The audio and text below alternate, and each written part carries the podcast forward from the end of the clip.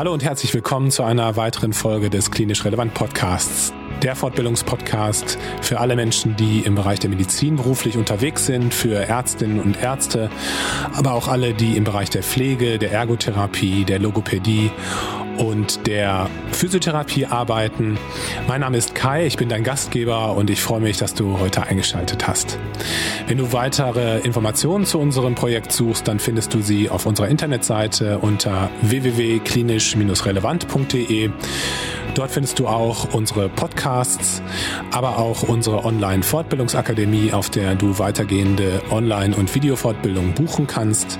Schau dich gerne dort einmal um. Heute habe ich einen Gesprächsgast aus Amerika. Ähm, ich spreche mit Karina Schmidt, die eigentlich aus Deutschland kommt und nach New York ausgewandert ist, in Anführungszeichen, und ja, früher auf einer Stroke Unit gearbeitet hat und sich jetzt mit dem Thema Kommunikation auseinandersetzt.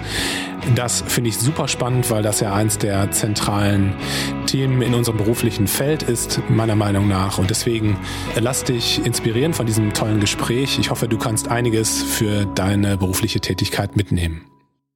Ja, dann fackel dich gar nicht lange, Karina. Dann, dann begrüße ich dich ganz herzlich in meinem Podcast, im Klinisch Relevant Podcast. Danke. Sehr, dass du da bist ähm, und dass du dir Zeit genommen hast. Und ich finde es auch toll, mit jemandem äh, in Amerika zu sprechen. Also das ist schon auch irgendwie was Schönes an der Digitalisierung, dass man so sowas ja. machen kann. Ne? Das ist irgendwie nahe, genau. Dass ich jetzt bei dir da in die Wohnung gucken kann. genau, mitten in Brooklyn hier. Brooklyn, ja genau. Ähm, ja. Ich war nie da, aber jetzt habe ich das Gefühl, ich kenne es schon ein bisschen. Ja, das, ähm, wenn, wenn das Ganze hier vorbei ist mit ähm, Covid-19, dann kommst du mal rüber. Sehr gerne. New York, das würde ich wirklich gerne mal sehen. Ähm, ja. Hast du Lust, einmal zu erzählen, wer du bist? Du bist ja Deutsche und ähm, mhm. du bist ausgewandert, wenn man das so sagen möchte. Und vielleicht fängst du mit deinem Status quo an, also was ja. du jetzt gerade machst und wie das gekommen ist, dass du jetzt ja, in dieser gerne. Situation bist. ja, nein, es ist, es ist wirklich lustig. Also als du ausgewandert gesagt hast, ähm, bin ich kürzer zusammengezuckt, ja. weil irgendwie, wenn, wenn man sich das so klar macht, ich bin jetzt seit elf Jahren hier in New York und trotzdem denke ich immer noch an Deutschland als meine Heimat und ähm, etwas, das eher temporär ist hier. Aber mal schauen, ähm, wie das dann so kommt. Aber ich bin leidenschaftliche Gesundheitskommunikatorin, um das mal so kurz zusammenzufassen.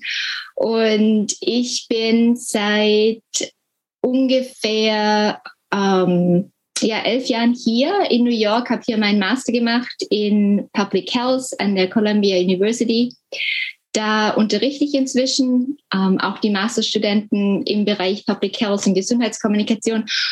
Und ich habe jetzt meine eigene Kommunikationsagentur, wo ich mich auf Trainings spezialisiere für Menschen wie du und ich, die im Gesundheitswesen tätig sind also da fokussiere ich mich so auf zwischenmenschliche Kommunikation, verhaltensverändernde Kommunikation und das Spannendste an allen, die intrapersonal Communication. Ja, also wie wir mit uns selber sprechen und wie wir uns mit uns selber verbinden. Und das war immer so das fehlende Puzzleteil für mich selber, als ich in der Krankenpflege tätig war, seit ungefähr, also für circa zehn Jahre. Und ähm, ja, deshalb ist es so ein großer Bestandteil von meinem Trainings geworden. Genau, hol uns nochmal ab. Also, ähm, wo, wo, kommst du her? Du hast gesagt, du warst in der Krankenpflege tätig. Ja, was genau war, hast du gemacht? Also, ich, war, ähm, ich war im RKU in, in der Reha-Klinik in Ulm auf der Stroke Unit und war da ähm, dann Stationsleitung und deshalb auch mein Schwäbisch, ja. Also ich versuche krampfhaft hier Hochdeutsch zu sprechen. es wird ein Versuch bleiben, mit, ähm, mit englischen Worten dazu gemischt.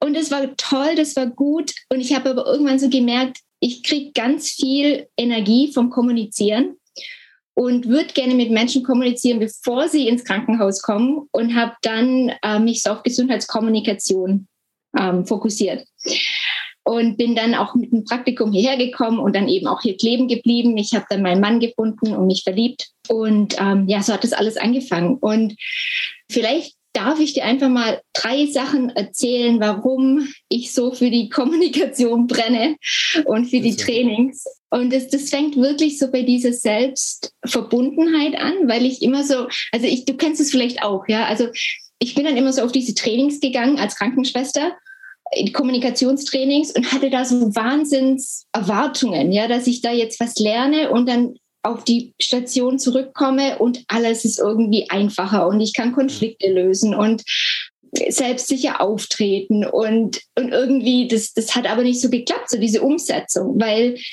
mit mir selber ist ja nichts passiert. Ja, also ich habe ja nicht gelernt, wie ich auf mich selber anders hören kann und wie ich das dann mit einfließen lassen kann in meine Kommunikation. Und zum anderen ist es auch so wichtig für mich, weil, also mit 17 habe ich angefangen in der Krankenpflege und ich habe das damals schon so erlebt, dass man als gute Krankenschwester funktioniert. Und das bedeutet, dass man jetzt nicht so wahnsinnig viel mit seinen Gefühlen und mit seinen Bedürfnissen in Verbindung ist. Ja, also so Ekel, Traurigkeit, ähm, Schmerz, ähm, Wut, das, das stand ja eher im Weg. Mhm. Und, und irgendwann fand ich das dann einfacher, einfach mal so die Gefühle abzukappen und ähm, habe mich dann gewundert, warum die Kommunikation jetzt nicht mehr so klappt und ähm, warum ich mich ausgebrannt fühle. Ja, und deshalb ist es jetzt einfach ein großer Bestandteil von meinen Trainings eben auch zu gucken, erstmal, wo bist du, wie geht's dir gerade und dich da dann auch so abzuholen. Und dann gucken wir erstmal, wie wir mit, mit anderen, wie wir, wie wir zuhören können, wie wir uns ausdrücken können. Das, das kommt danach. Aber erst fangen wir mal bei uns an. Mit welchen äh, Menschen arbeitest du so? Also vielleicht kannst du ein paar Beispiele nennen. Also ja. was sind was sind Klienten? Gerne. Gerne. ähm, also in der Vergangenheit war sehr viel international. Also ich bin ziemlich rumgekommen, um es mal so auszudrücken. Das waren oft so diese ähm, ähm, Country Offices von UNICEF oder verschiedene Ministerien, Gesundheitsministerien ähm, verschiedene Gesundheitsdienstleister ähm, in, und wirklich in Afrika, in Asien, in Südamerika. Und worauf ich mich jetzt eher spezialisiere, sind Online-Trainings, die länger gehen, also so sechs Wochen Kurse, wo wir dann vielleicht einmal in der Woche einen Live-Call haben. Und ansonsten kannst du auch eher nach deinem eigenen Rhythmus lernen, weil ich glaube, dass wir Zeit brauchen, um Neues aufzunehmen.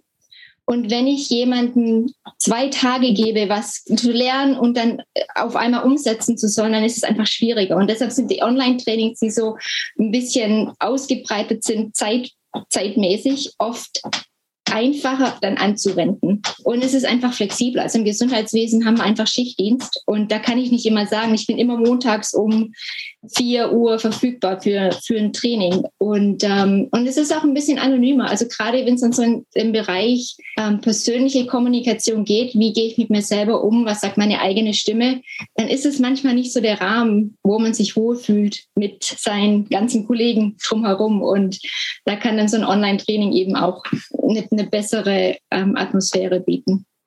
Ich finde das ganz spannend, was du sagst. Kommunikation ist ja in unserem, in unseren Berufen eigentlich zentrales Werkzeug ähm, und, und unheimlich wichtig. Ohne Kommunikation geht es nicht. Auf der anderen Seite ist es so, zumindest gilt das für meine Ausbildung, ich weiß nicht, wie das heutzutage ist, aber dass das gar nicht viel eine Rolle spielt, dass man da gar nicht so viel zu lernt, beziehungsweise dass man auch so ein bisschen gespiegelt bekommt, dass man das auch gar nicht so richtig lernen kann, dass man das entweder hat oder nicht.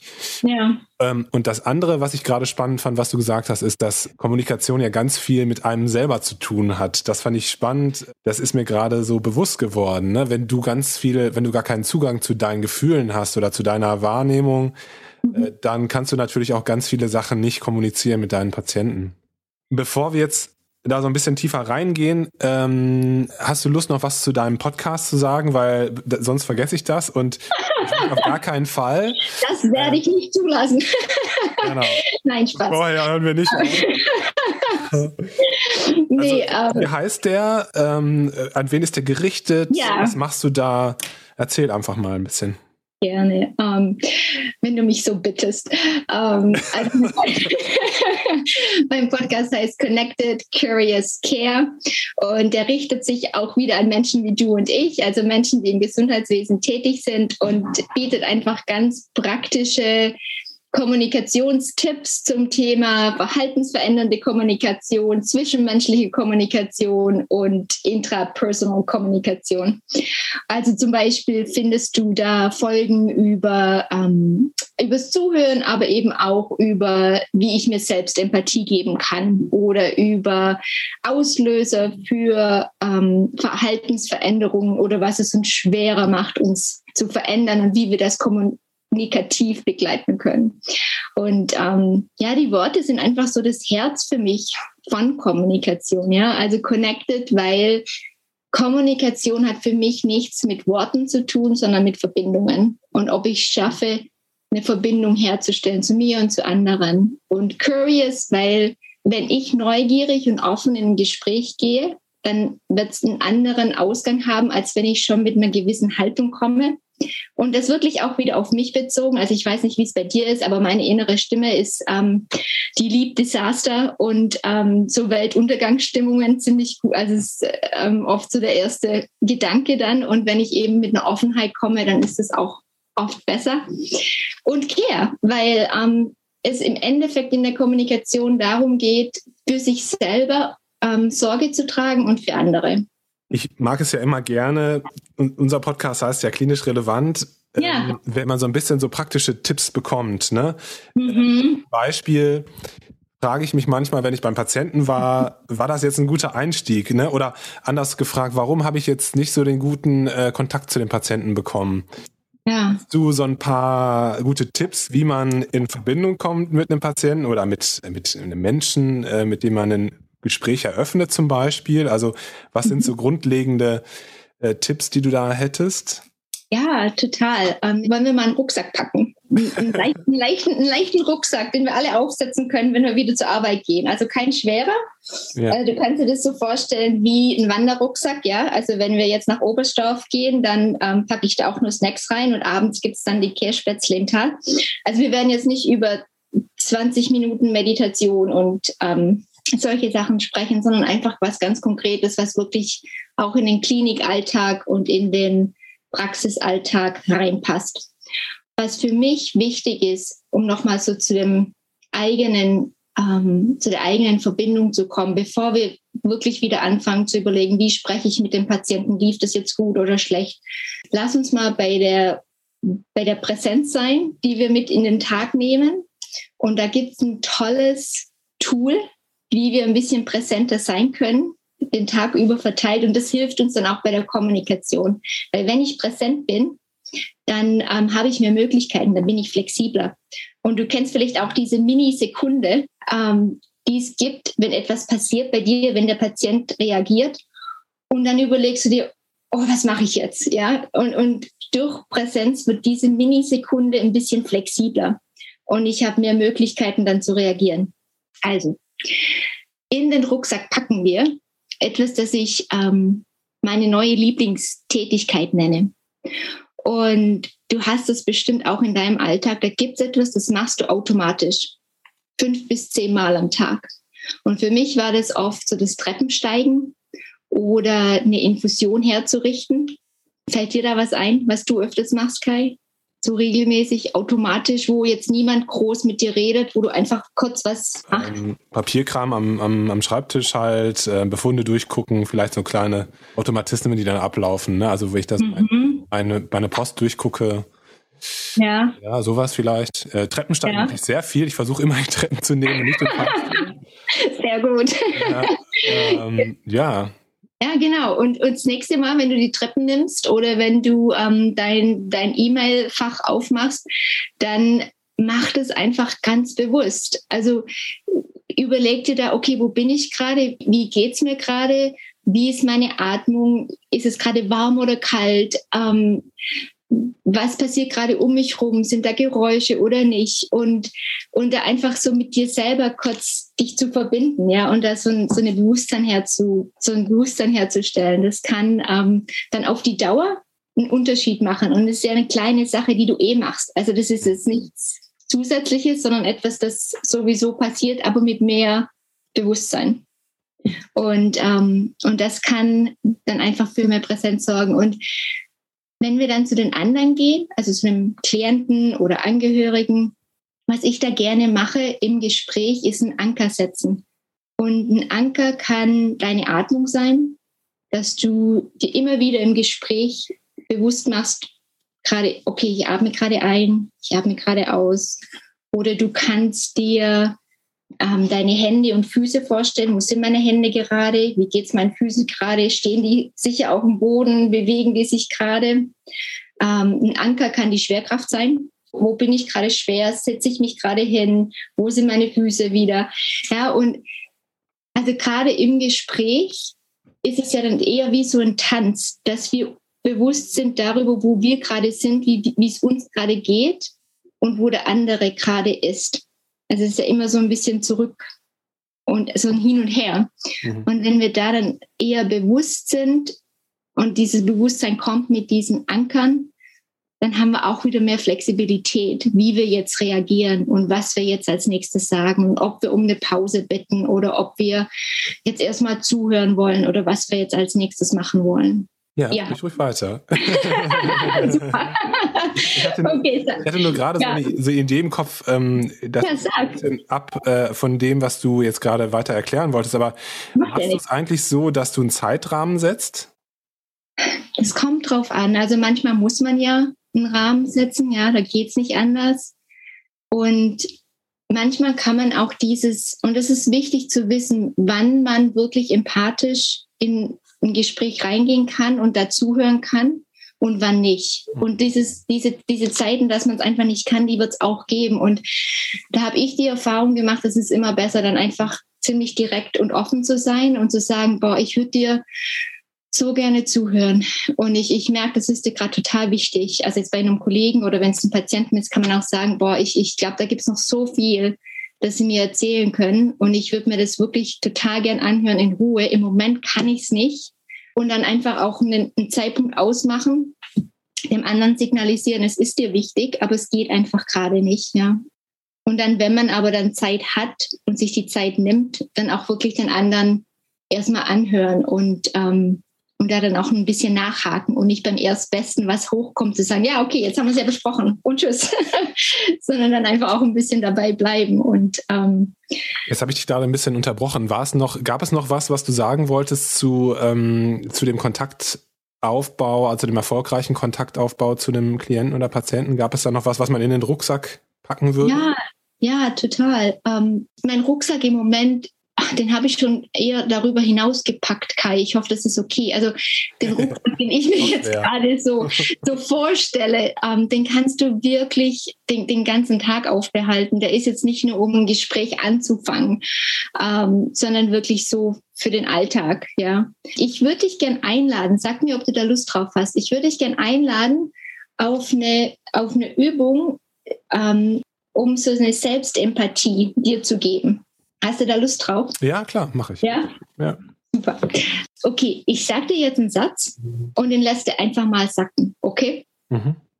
Also ich stelle dir einfach vor, ich bin eine Angehörige, du bist ähm, auf Arbeit und ich komme auf dich zu und ich sage, warum geht das hier so lange? Das ist jetzt nicht so ungewöhnlich, das hast du bestimmt schon gehört. Also ich habe es mhm. damals ziemlich oft gehört. Und was passiert da in dir im Moment, wenn du so einen Satz hörst? Warum geht es hier so lange? Da geht ja gar nichts vor und nach. Und ähm, jetzt hörst du gerade meinen Hund an der Türe scharren. der ist auch ungeduldig. Ähm, was, was, kommt, was kommt da bei dir auf? So an, an, an Gefühlen, wie geht sie damit? Also das kenne ich natürlich auch solche Sätze und ich ja. merke, dass ich relativ schnell in so eine Abwehrhaltung komme, also dass ich mich angegriffen Aha. fühle. Ja. Dass ich das ja. Gefühl habe, ich müsste mich irgendwie verteidigen. Mhm. Punkt. That's it. ja.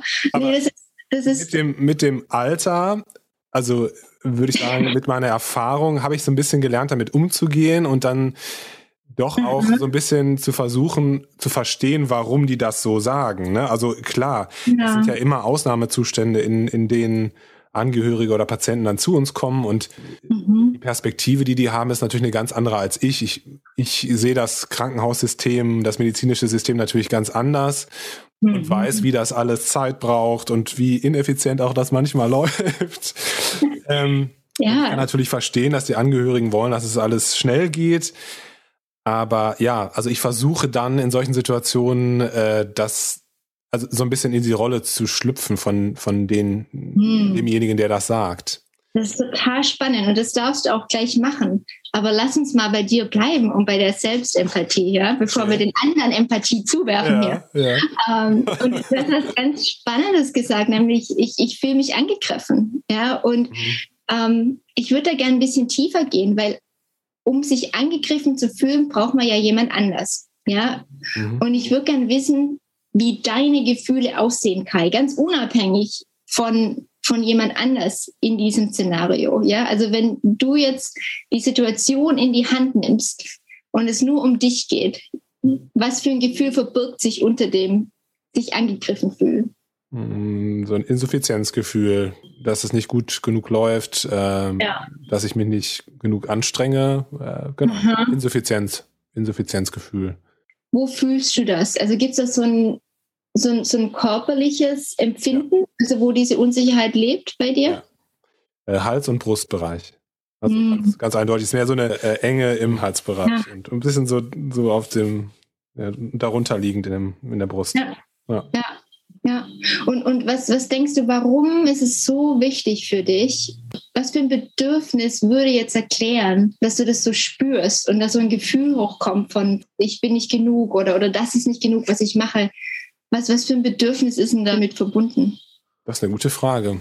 Ähm, ja, es ist, glaube ich, der Wunsch nach Anerkennung mhm. oder auch dazugehören, sozusagen. Also ich weiß jetzt mhm. nicht, wie ich es besser formulieren soll. Mir fällt das, ja, das, das richtige äh, ja. Wort dazu ein, aber das sind ja, ich glaube, das sind ja schon so basale ähm, Wünsche, die man dann mhm. hat, die dahinter stecken wahrscheinlich. Absolut. Und, und schau, das, das ist so dieser wichtige kleine Schritt, ja, bevor wir überhaupt jetzt an die anderen denken und wie es denen gerade geht. Mhm. Wirklich so diese kurze Zeit zu nehmen und zu merken, boah, aber mir geht's gerade so. Und mir geht's gerade so, weil für mich ist es so wichtig, dass ich gute Arbeit abliefere, dass ich dafür anerkannt werde, dass ich meinen Platz im Team habe, dass ich mhm. dazugehöre. Und wenn wir uns das so klar machen, dann sind wir auch eher bereit, uns dafür Empathie zu geben. Weil natürlich fühlen wir uns gerade insuffizient, weil, weil das so wichtig für uns ist und an dem, an dem Bedürfnis dazuzugehören und Anzu Anerkennung zu bekommen, da ist ja nichts Falsches. Das hat ja jeder. Hm. Ähm, ja, und das haben wir alle. Und natürlich fühle ich mich gerade so. Hm. Ja, und das erstmal so sacken zu lassen und aufzunehmen und dann können wir nach den anderen gucken. Aber sich erstmal selber da so ein bisschen abzuholen und dann nicht noch draufzusetzen mit, ähm, boah, warum bist du jetzt gerade so unsicher oder warum, ja, ähm, dass da ja. so diese innere Stimme dann abgeht mit einem, sondern dass sie dann auch ein bisschen freundlicher ist mit dir und sagt, ja klar, klar fühlst du dich gerade so, würde ich auch. Ja. ähm, das ist immer gut, sich da so diese paar Sekunden zu nehmen und es dann auch wirklich sich bewusst zu machen, was gerade bei dir abgeht. Und ich würde dir gerne noch einen anderen Satz geben weil oft ist unsere Aufmerksamkeit immer sehr auf diese Sachen gerichtet, die tagsüber passieren, die suboptimal ablaufen, ja. Und die Sachen, die gut laufen, die, die, ja, die gehen immer ganz schnell an einem vorbei. Und deshalb würde ich dir gerne den Satz geben, oh, ich bin so froh, dass Sie heute sich um meinen Vater kümmern. Wenn ich weiß, dass Sie da sind, dann habe ich immer ein, ein anderes Gefühl, dann kann ich heimgehen und auch mal abschalten, weil ich weiß, er ist in guten Händen. Und wie geht's dir damit? Ähm, ja, das macht mich tiefgehend froh. also das, das, das ja. hört man ja schon mal, ne? Also Aha. Ähm, und dann denke ich immer, wow, das ist, das ist so toll. Also das macht mich sehr, macht mich sehr froh und, und glücklich, wenn ich sowas höre. Ja. Ja. Und, und lass es aber auch echt sacken, ja. Also fühl's in deinem Körper. Wo fühlst ja. du das? Und, und, ja. und auch wieder, was für ein Bedürfnis ist damit verbunden, dass du das gerade hörst. Und, und ja, lass es rein. Also, also koste das aus und, und nimm dir da auch wirklich den Moment dafür, weil oft nehmen wir uns da nicht den Moment dafür. Und es ist aber so wichtig dass wir das auch reinlassen. Definitiv. Nur so aus Interesse, also ja. du hattest gefragt, wo ich das spüre, das mit dem Hals und, und der Brustregion. Und ähm, mhm. ich würde sagen, dass der zweite Satz, den du genannt hast, dass, dass man dieses Gefühl wäre eher so in der Bauchregion. Also gibt es da Gründe für? Ist da, also, aber da, ehrlich gesagt überfragt. Ähm, ich, ich denke, ein guter Platz, um da Antworten zu finden, wäre vermutlich dann so in, so in diese somatische Richtung zu gucken, ähm, also wie Kommunikation sich so auf unser somatisches System auswirkt. Aber, ja. ähm, Aber da braucht man auch jemand anders für einen Podcast. ich, ich glaube, es geht ja da darum, sozusagen ein Bewusstsein für denjenigen zu schaffen oder demjenigen ein Bewusstsein dafür zu geben, wie diese körperlichen Empfindungen sind überhaupt, da, da mal reinzuspüren. Ne? Also Absolut. Und es wirklich zu spüren, ja. Also Selbstempathie geht nicht darum, dass ich mir überlege, wie es mir gerade geht, sondern dass ich fühle, wie es mir gerade geht. Mhm. Und, und genauso ist es ja, also es ist ja genauso mit Empathie. Und ähm, da können wir jetzt auch hingucken. Ähm, jetzt sind wir bereit, dahin zu gucken, wie wir Empathie geben, weil jetzt haben wir sie für uns selber, jetzt haben wir was zu geben. Da geht es ja auch nicht darum, dass ich jemanden da raushole, wo er gerade ist, oder dass ich etwas einfach verstehe, wo jemand gerade ist, sondern dass ich es mitfühle. Und deshalb ist es auch so schwer, weil wir gehen da manchmal an Plätze, da wollen wir eigentlich gar nicht sein. Und da ist es gar nicht so gemütlich, sondern da versuchen wir ganz schnell wieder wegzukommen. Und es ist aber so wichtig, dass der andere das Gefühl hat, ich bin okay, so wie ich gerade bin. Ich muss da jetzt nicht gleich irgendwie ähm, wieder weg, sondern ich, ähm, ich werde da gerade begleitet. Und wenn du Lust hast, dann ähm, nehmen wir das Beispiel von, was wir gerade hatten. Also du, du wirst ähm, von der Angehörigen gefragt, warum geht das so lange? Ja, und du hast ja schon gesagt, ja, ich kann das auch verstehen dass da so eine Antwort kommt. Und ich würde dich jetzt einfach mal fragen, was könntest du denn zu der Frau sagen, die dich jetzt gerade fragt, warum geht das so lange? Meine Mutter und ich, wir sitzen hier seit drei Stunden und mhm. ähm, es tut sich nichts. Also ich finde immer, dass es ganz gut ist, so möglichst sachlich zu bleiben und mhm. einfach zu versuchen, das zumindest mal zu erklären. Also meistens gibt es ja irgendeinen Grund, dass man auch auf das Labor wartet, zum Beispiel, dass die Blutergebnisse ja. noch nicht da sind oder andere Untersuchungsergebnisse noch ausstehen. Solche Sachen zum Beispiel. Das ja. hilft ja. ja manchmal einfach so rational den Angehörigen oder der Patientin dann das zu verstehen, um was es geht. Ja. Ähm, ja. Also das ist, glaube ich, immer hilfreich. Und was auch immer hilfreich ist, finde ich, aus meiner Erfahrung, ich weiß nicht, was du dazu sagst, ist zumindest auch Verständnis für die Gegenseite zu zeigen und zu sagen, okay, aus ihrer Perspektive, ich weiß, sie sind krank zum Beispiel, sie warten schon lange hier, ich kann das gut verstehen, ja. aber das und das und das ist aus der aus unserer Perspektive eben noch ausstehend oder muss mhm. noch gemacht werden und wir bemühen uns, das anders zu machen oder uns, wir beeilen uns, ne? Also mhm. wir machen das so schnell, wie wir können, aber es geht halt im Moment nicht anders so. Ja. Das wäre jetzt mal so. Ja. Und jetzt bist du aber ruhig hier. Jetzt ist mal Ruhe. Das geht nicht schneller, wenn sie mir hier alle fünf Minuten antanzen. Genau.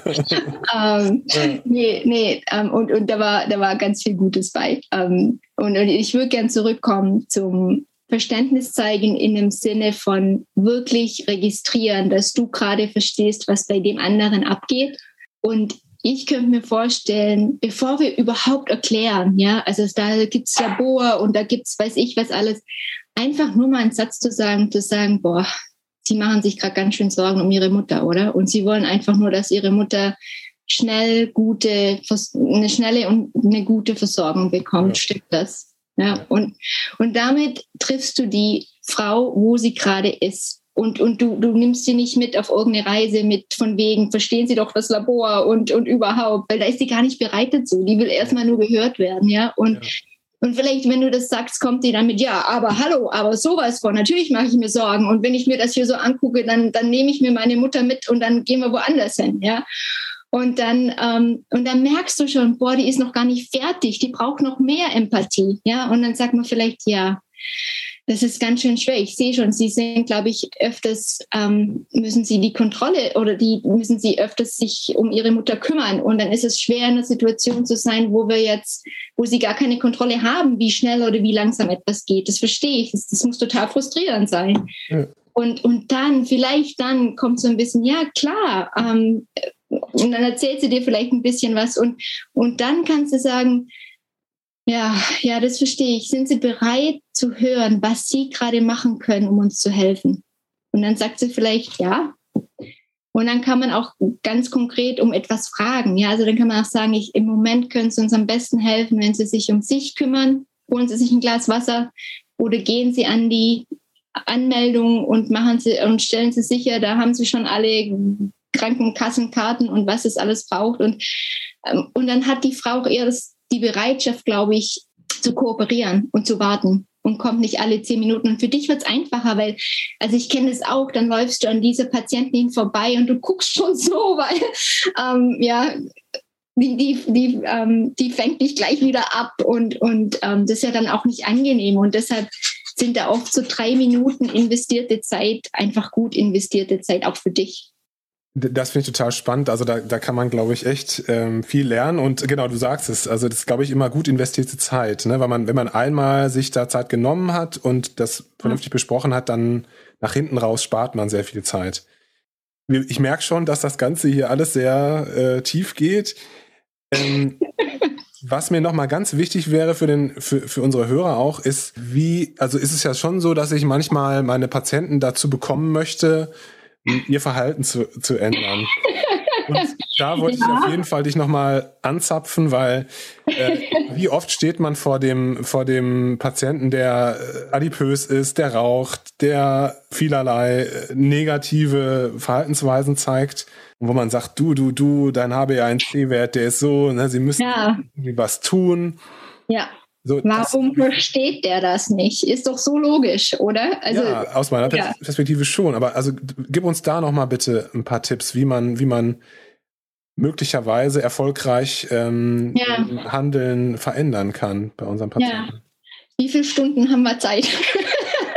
nee, kleiner Spaß. Fünf Minuten. oh mein Gott, okay.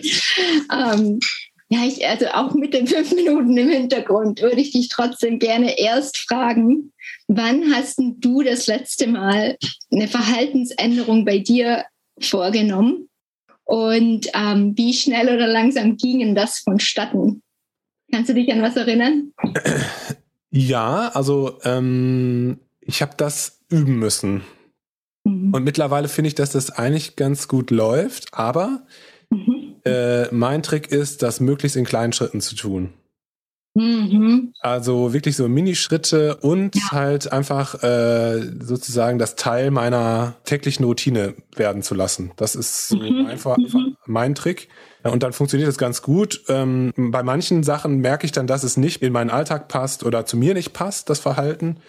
Und dann ja. fällt es auch wieder raus. Aber wenn ich feststelle, das ist gut für mich, ähm, das Verhalten, Sport, Ernährung, keine Ahnung was, dann schaffe ich das auch, das durchzuziehen. Ja. Und klar, es braucht mhm. natürlich eine gewisse Zeit, bis das so sich eingeschliffen hat, ne? Genau, genau, nee, total, total. Und, und ich nehme auch mal an, du hast jetzt nicht Sport gemacht von heute auf morgen, weil du plötzlich gelernt hast, dass Sport gut für dich ist. Also Wissen alleine wird es ja nicht gewesen sein. Und vermutlich war es jetzt auch nicht, dass dir irgendwann jemand gesagt hat, boah, du, also jetzt aber hier los, ansonsten ähm, es schlecht für dich aus.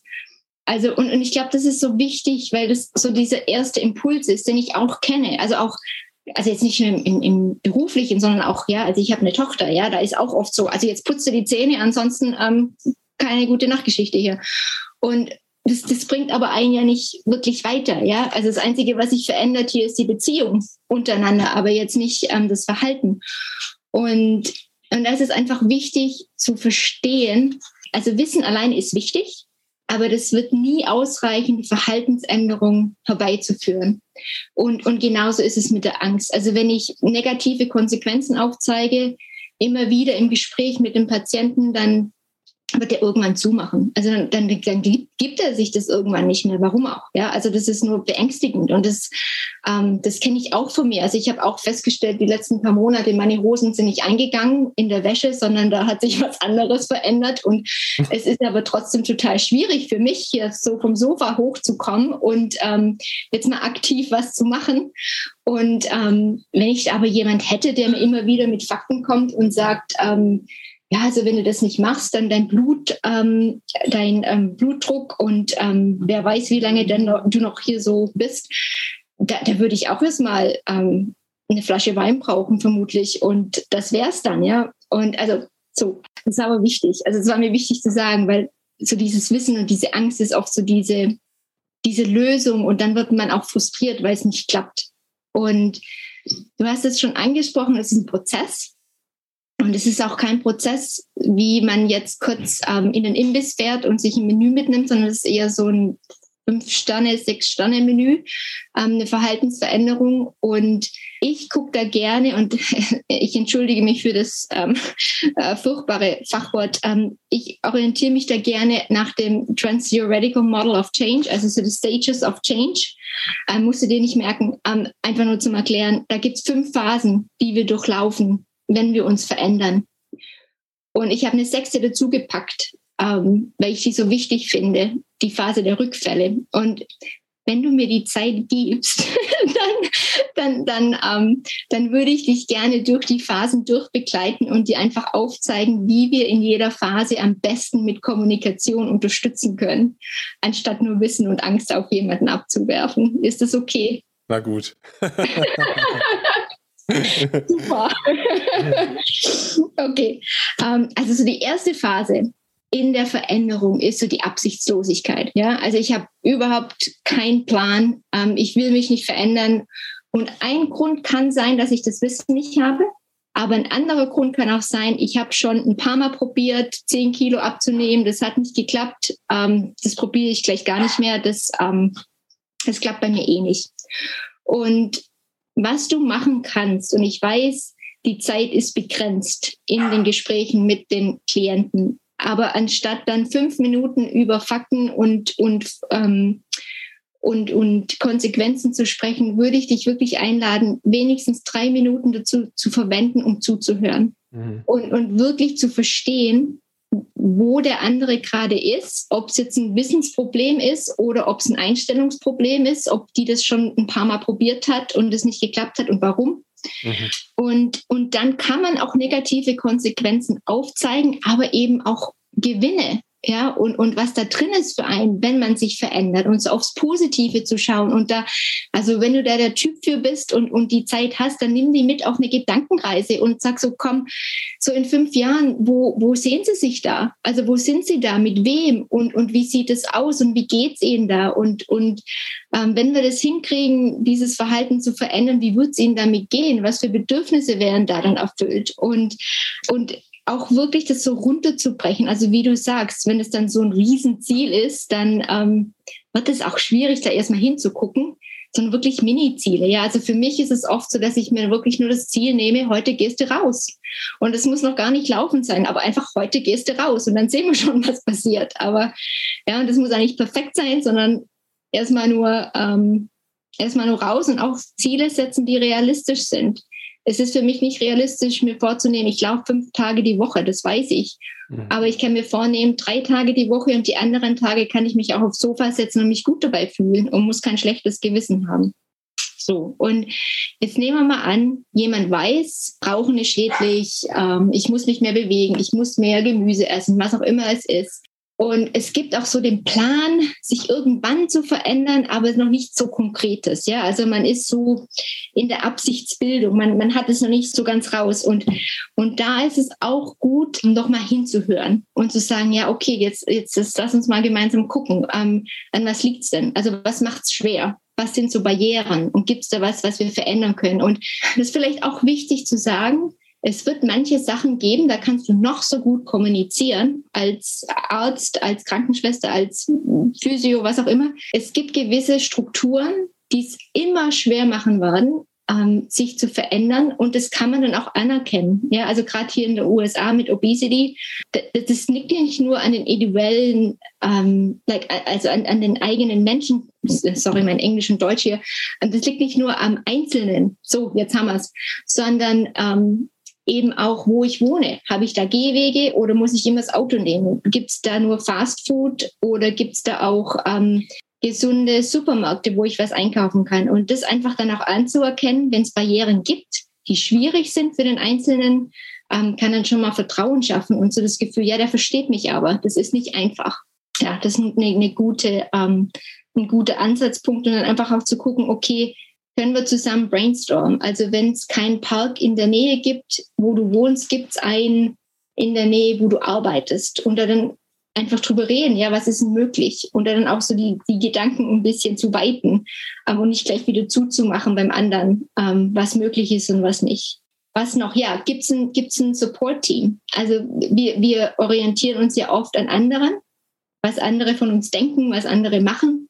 Wenn jetzt jemand abnehmen will oder oft Sport machen will, was denken da der Ehepartner darüber? Könnten wir den mit ins Boot holen? Könnte er beim nächsten Gespräch dabei sein und, und auch unterstützen und helfen? Und ähm, in dieser Phase ist es ganz wichtig, dass der Patient fühlt, er kann es schaffen. Also es ist etwas, das nicht so abwegig ist, sondern er, das hat auch so einen komischen Namen, ähm, Selbstwirksamkeit. Also er, er fühlt sich in der Lage, das anzupacken. Mhm. Und das kannst du unterstützen durch kleine Erfolgserlebnisse, also kleine Ziele setzen für den Patienten und die kann er dann auch erreichen und ihn bestimmen lassen, was für Sport das ist, wann er den macht, mit wem er den macht, wie er den macht, und da einfach auch so die Eigenverantwortung dann zu fordern. Und ähm, dann kann das auch besser funktionieren.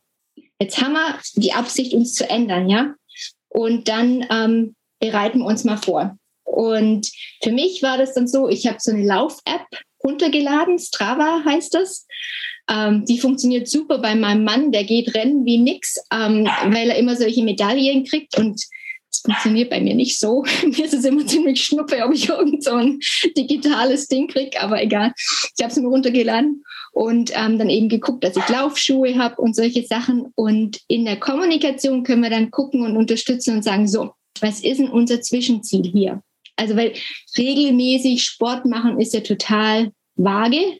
Was ist denn so was Konkretes und runtergebrochenes? Und für mich ist es dann eben zu sagen, okay, ich möchte gern fünf Kilometer laufen, ohne Schnappatmung zu kriegen. Und Strategien sind dann eben, dass ich mich anmelde für so einen fünf Kilometer Lauf, ähm, dass ich das dann auch auf Facebook mitteile, ja, weil da brauche ich schon eine gute Erklärung, um da dann wieder rauszukommen, warum ich das jetzt nicht mache.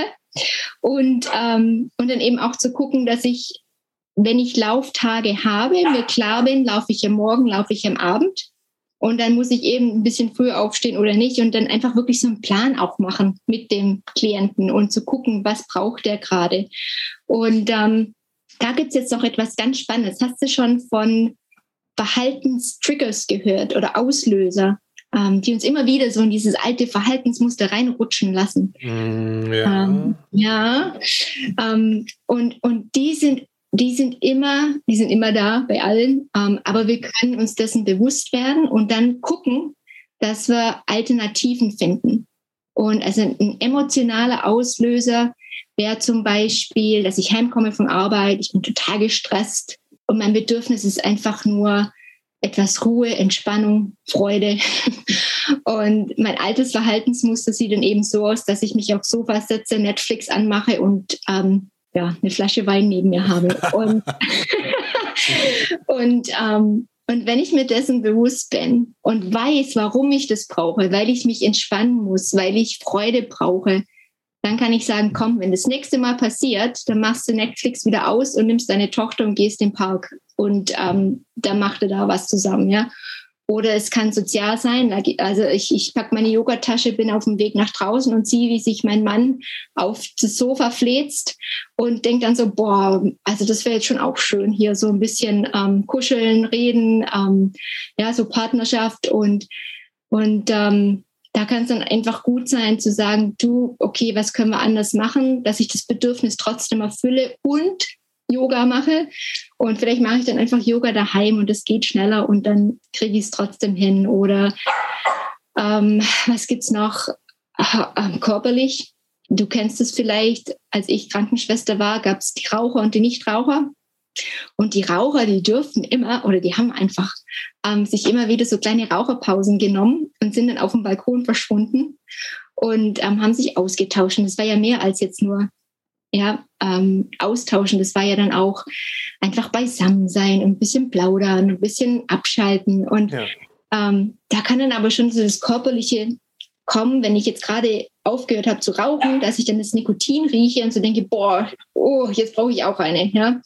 Und wenn das nur körperlich ist, dann kann es helfen, wenn ich ein Nikotinpflaster aufklebe, aber das ist ja nur noch mehr damit verbunden. Wenn ich jetzt nicht mehr auf den Balkon gehe, dann verpasse ich ja die ganzen schönen Gespräche und dann ähm, verpasse ich, dass ich da ein Teil davon bin. Und da muss man sich dann wirklich auch überlegen, okay, was brauche ich, dass ich das aufrechterhalten kann? Vielleicht kann ich meine Lieblingskollegin fragen, ob sie mit mir einen Kaffee trinken geht oder ob wir zusammen kurz rausgehen, ähm, eine Runde laufen und sich dessen einfach bewusst zu werden, was löst manche Sachen aus und was, was für ein Bedürfnis versteckt sich dahinter und wie kann ich das dann abfangen und das dann einfach auch mit dem Klienten durchzusprechen und zu sagen, wie sieht es bei dir aus und ähm, was brauchst du da für eine Unterstützung?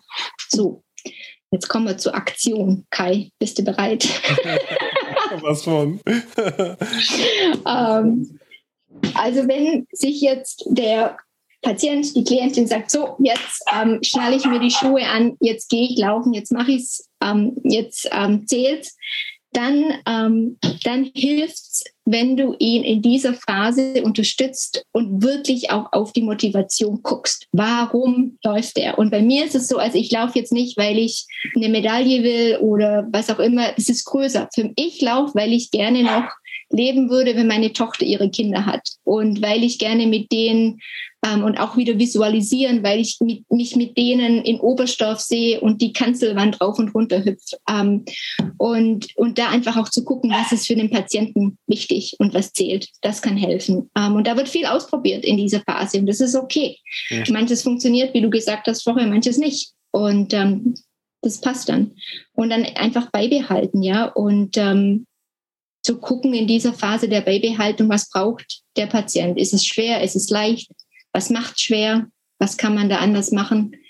Und, ähm, und dann die andere Phase, die eben immer wieder passieren kann, sind Pausen und Rückfälle. Und das ist ganz normal. Und das ist die, glaub, diese Phase, von der du gesprochen hast. Genau. Und, und ich, ich finde so als Gesundheitsdienstleister, es kann frustrierend sein, ganz klar, aber am besten unterstützen in der Phase, finde ich, kann man, wenn man so diese, diese Unterhaltung dann von das hat jetzt wieder nicht geklappt oder das, das, ähm, da ist irgendwas falsch gelaufen, hin zu, ah, das ist interessant. Also da ist jetzt irgendwas, ähm, haben wir noch nicht so bedacht, damit das wirklich rundlaufen kann. Und ich bin so froh, dass das gerade jetzt passiert, weil jetzt sind wir noch zusammen und ich kann helfen. Und was ist es denn? Ähm, und da dann einfach auch so das Vertrauen beizubehalten und, und so eine offene Kommunikation beizubehalten, weil es, es bringt ja nichts. Also auch so frustrierend es ist, wenn der Patient irgendwann zumacht und nicht mehr kommt oder, oder einfach vorgibt, noch irgendwas zu machen, ähm, da ist einem ja nicht geholfen damit, ja. Und dann wird er auch nicht um Rat fragen oder um, um, um Hilfe bitten, ähm, wenn das Verhältnis dann so aussieht. Ja, das war jetzt eine ganz, ganz kurze Fassung von, wie wir unterstützen können durch die verschiedenen Phasen. Das, das finde ich aber gut, dass man sich diese Phasen vor Augen führt und mhm. dass man halt versucht, so entsprechend der Phasen zu reagieren. Mhm. Ähm, ich glaube, das ist für beide hilfreich. Ja. Also für beide Seiten meine ich jetzt. Ähm, du hast mhm. ja auch das zusammengefasst in so einem. Ja. Äh, das fand ja. ich sehr cool und würde das gerne auch, auch äh, wenn ich darf, in die Shownotes tun. Ähm, du nennst es ja. Change Guide, ne? Also genau. Kurz was dazu sagen? Ja, ähm, also ich, ähm, ich habe so ein paar Sachen einfach, wo ich denke, die sind einfach gut nochmal zu hören oder auch nochmal durchzulesen, ähm, in, in, in Papierform gebracht. Und diese Change Guide ist, ist eines davon. Und das kann sich jeder runterladen auf meiner Website carinaschmied.com. Und ähm, ja, es sind so, ich glaube, zwölf Seiten, so kleines Büchlein, ähm, einfach nochmal so durch die verschiedenen Phasen, was man wann machen kann und ähm, wie das so abläuft. Und Sehr schön, ja. Also ich fand das, fand das super spannend und ich würde das verlinken einfach in unseren Show Notes. Ähm, Carina, ich mhm. würde sagen, wir machen hier einen Punkt. Ja, ist ja ähm, schon spät bei dir. deshalb nicht, aber ähm, also auch. Nein, aber ich glaube, dass, ähm, dass das wirklich jetzt schon sehr, sehr viel war. Also, ja, das war schon viel. Ist für dich alltägliches äh, Denken und, und Handeln, aber ich glaube, das waren einfach jetzt extrem wichtige Tipps und die muss man auch erstmal sacken lassen. Ja. Ähm, ja. Aber ja, ich würde ich würd mich freuen, wenn wir vielleicht nochmal sprechen würden. Jederzeit. Ähm, das finde ich wirklich toll, weil wie gesagt, also es ist ein zentrales Thema in unserer mhm. Arbeit und mhm. ich glaube, man kann sich viele Sachen einfacher machen. Und mhm. wenn ich eine Sache auch noch mitgenommen habe, wie gesagt, aus deinem Gespräch, ist die Tatsache, dass man auch ja auch mit sich selber kommuniziert die ganze Zeit. Und das immer, ist immer. extrem spannend und hilfreich, glaube ich, ähm, ja. wenn man sich das vor Augen führt und wenn man das versucht auch ähm, ein bisschen zu verändern, wie man miteinander, wie man mit sich selber umgeht und ja. äh, mit, mit, sich selber genau. spricht. Ne? Genau, und, und sich einfach erstmal bewusst zu werden, ja, so als erster Schritt und dann sich vorzustellen, ja würde ich jetzt gerade so mit einer Freundin reden? Vermutlich nicht. ja. Ja, genau. Da, da, hast du recht, ja. Man geht doch auch seltsam mit sich, mit sich um. Also auch gerade, wo du mir dieses Beispiel mit der Angehörigen gesagt hast, dass man so sehr schnell dabei war, Empathie für die andere Seite zu zeigen, aber ja. über die eigen, über, sie, über sich selber ist man so hinweggegangen. Also ganz automatisch. Ja, da sind wir sehr gut drin im Gesundheitswesen. Nicht? Ja. Wir haben die anderen. ja, ja, das stimmt. Das, ja. das, das mhm. Also ich habe viel gelernt. Vielen Dank, Karina. Nee, ich danke ähm, dir. Das war sehr spannend und, und, und schön. Also ich habe es genossen, Zeit, Zeit zu verbringen. Def definitiv, definitiv. Ja, vielen, vielen Dank. Ich ähm, hoffe, dass du weitermachst mit deinem, mit deinem Projekt. Du machst da was ganz Wichtiges. Ähm, und ja, vielleicht treffen wir uns in New York oder du kommst genau. nach Deutschland, da würde ich dich gerne mal, gerne mal äh, kennenlernen, persönlich genau. kennenlernen. Das machen wir. Hier ja. oder da. Genau. Okay, du. Bis dann. Vielen Dank. Ciao. Tschüss. Viele Grüße. Tschüss. Vielen Dank, dass du heute wieder zugehört hast. Ich hoffe, es hat sich für dich gelohnt. Ich hoffe, du konntest einiges für dich persönlich und für deine berufliche Tätigkeit mitnehmen. Wenn du auch einmal Lust hast, mitzumachen auf unserer Fortbildungsplattform, dann melde dich gerne unter kontakt.klinisch-relevant.de. Es wäre super, wenn du Lust hättest, mal einen Fortbildungsbeitrag mit uns zu konzipieren und zu produzieren. Vielleicht gibt es ja ein Thema, das dir besonders liegt, das du besonders spannend findest, dann melde dich gerne bei uns. Wir würden uns sehr freuen, wenn du unsere Beiträge teilen würdest mit deinen Kolleginnen und Kollegen, um den Podcast bekannter zu machen. Und wir würden uns sehr freuen, wenn du uns etwas Energie zurückgeben könntest und äh, ja, unseren Podcast auf Apple Podcasts bewerten könntest. Wenn du noch nicht genug von uns hast, dann kannst du gerne auf unseren Social Media Kanälen vorbeischauen. Auf äh, LinkedIn, auf Instagram, auf YouTube und auf Facebook. Und es gibt sogar auch einen Newsletter, den du auf unserer Internetseite klinisch-relevant.de abonnieren kannst. Wenn du tiefer in die Materie einsteigen möchtest, dann gibt es dort auch unsere Online-Fortbildungsakademie mit spannenden Fortbildungsinhalten im Audio- und Videoformat, die du dort buchen kannst. Die ein oder andere Fortbildung ist sogar kostenlos erhältlich und du kannst CME-Punkte sammeln. Ja, ich kann dir nur empfehlen, das mal anzuschauen. Ich freue mich, wenn du beim nächsten Mal wieder einschaltest. Ich hoffe, dir geht's gut und ähm, du bist gesund. Bitte pass auf dich auf und ja, bis zum nächsten Mal. Ciao.